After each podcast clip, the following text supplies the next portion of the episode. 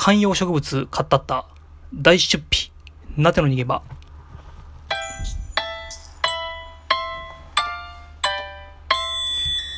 はい、えー、皆さん、こんにちは。おはようございます。そしてこんばんは。そして何よりお疲れ様です。えー、9月5日土曜日、昼分の配信となります。はい、えっ、ー、と、なてはね、あの、この土曜日休日ということでね、あお仕事されている方は本当にご苦労様です。お疲れ様です。あの、くれぐれも、あの、ご無理ししない、しすぎないように、あの、自分のね、あの、体をいたわって、自分の健康が何より一番ですから、あのー、やっぱね、命に変え、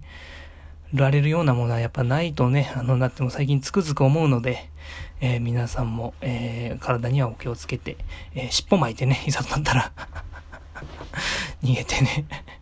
家族だろうとなんだろうとね、あの、本当に自分逃がしてくれないところから尻尾巻いて逃げてね、あの あのね、自分の健康第一で頑張っていただければありがたいです。はい、えー、なてはね、午前中、えっ、ー、と、まあ、えっ、ー、と、いつものように、まあ、ブックオフとですね、あの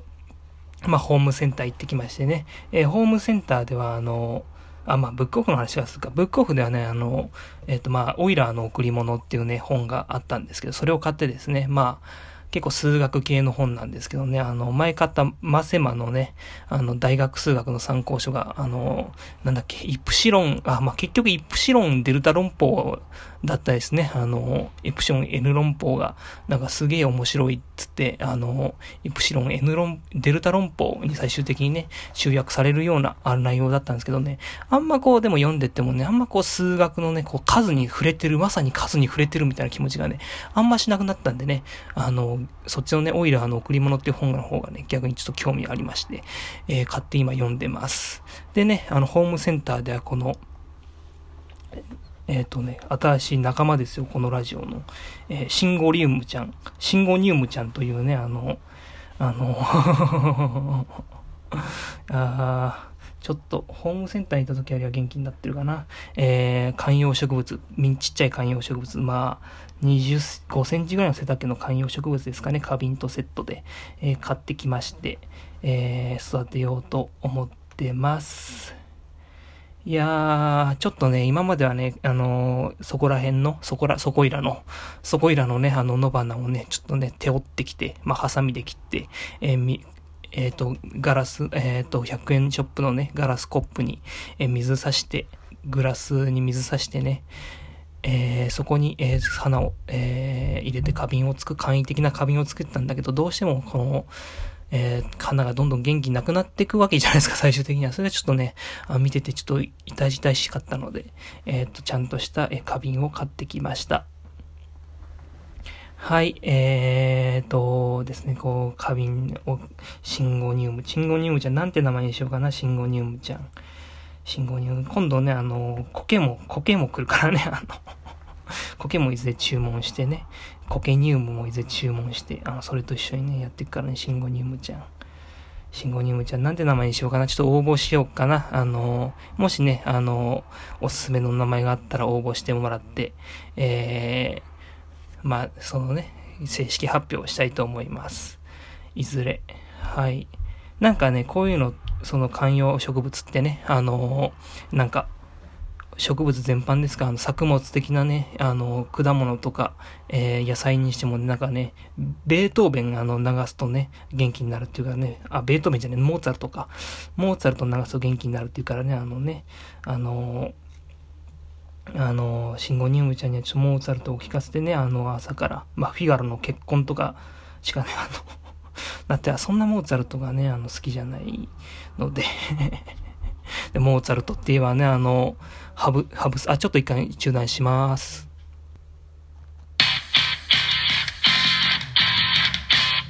はい、えー、ちょっとね、あの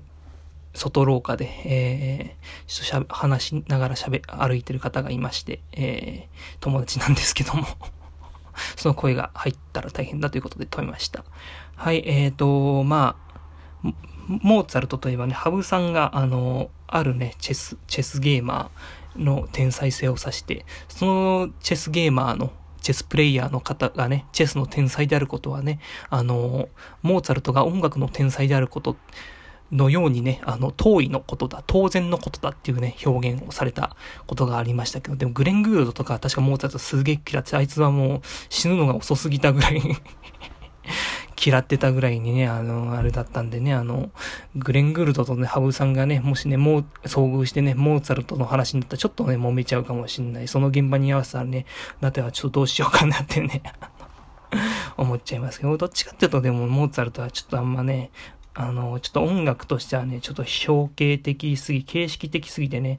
こう、音楽のね、音楽にしかないね、あの、芸術性。まあ、これもニーチェが悲劇の誕生という本で述べてたようなことだと思うんですけど、なんかそういうね、あの、その形式とか表形を、焦燥をね、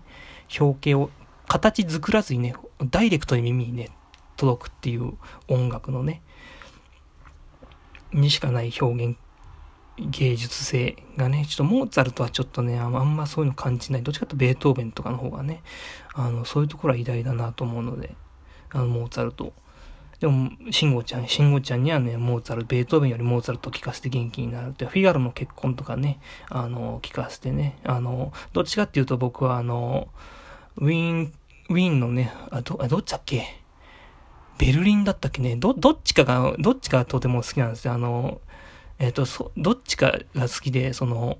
ベルリンかなウィーンかな。どっちか、あの、一方がね、そうフィガロの、一方のフィガロの結果、まあ、序曲しか聞いてないんですけどね、YouTube だから、あのー、は、えっ、ー、と、すごいね、あのー、なんでしょう、こう、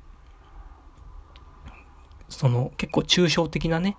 あの演奏の仕方で、一方のあれはね、結構具体的な、あのこう、モチーフ、モチーフっていうのかな、表現の仕方の表現でね、あんまこう、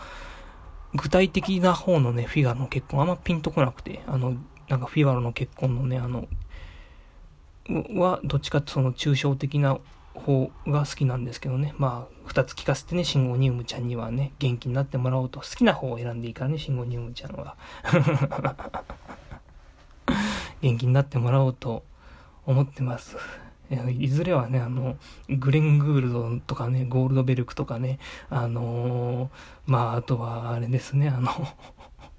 初代畜産とか、あと、あのー、そういうね、あのボヘミアン・ラプソディもあの聞かし、あのね、どっちかってクイーンのね、あの、ボーカルのフレディ・マギーのすごいボーカルよりもね、ギターの方のね 曲、あの、音を聞かせてやりたいなっていうのがあったりね。あとはまあ、なんでしょうね。まあ、そうだったら地味編とかも聞かせてね。で、地味編聞かすんだったら有価団とかもちゃんと聞かせてね。あの、で、いずれはね、あの、純セレブスピーカー作ってね、あの、が、僕と一緒にね、あの、シンゴニウムちゃんには、あのね、楽曲を聴雅楽をね、ちゃんとね、神楽をね、聴こうかなと、シンゴニウムちゃんと、シンゴニウムちゃん付き合う気なんじゃないか、こいつとね。シンゴニウムちゃんに付き合うという名目でね、自分の一方的な罪を押し付けるね、あ、趣味をね、押し付ける気なんじゃないかというね、あ疑念がね、あの、多々ありますが、あの いいですね、植物は。本当にもう、モーツァルト聞いて、モーツァルト聞いて元気になっちゃうんですよ、こいつら。フィガルのモーツァルトあんまそんな好きじゃないけどね、そういうところではね、ちょっとね、いい話し相手になるんじゃない話し相手って まずいですね。喋らねえしいいね、相手になるんじゃないかなと思っています。はい、一旦休憩します。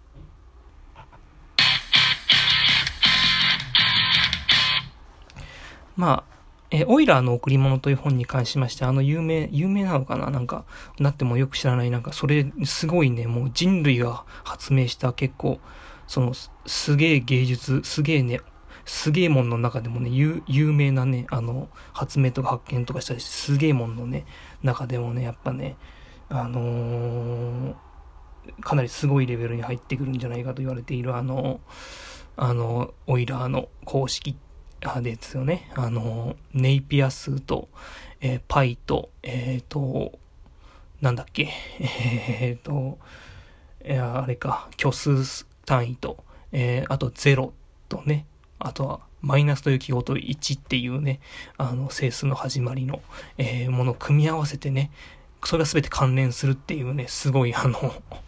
公式だっつってね、よくわかんないんですけど、凄さがね。その公式について書かれた本らしいので、ひょっとしたらその公式が理解そしできるかもわからない。まあ、理解できないでしょうけど、さすがに、数曜あのなっては、あの、なっての衝撃を受けた、衝撃を受けたのはやっぱ、なての人生で衝撃を受けたのはまあ、まあ、ドストエフスキー大審問官やっぱ衝撃受けますよね、あれは。ドストエフスキー大審問官と、えー、あとなんだろうな。まあ、グレン・グールドも結構衝撃受けたな。グレン、まあでもグレン・グールドがちょっとね、あの、なてのマイフェイバリット音楽家論争ではグレン・グールドとね、あの、あの、あれか、あの、初代畜産が結構ね、争ってるんですけどね。まあ、グレン・グールドと、衝撃系だと、あとなんだろうな。あとはあれですね、あの、安富あゆみさんが、えっ、ー、と、本の中で紹介された上田良明さんという方の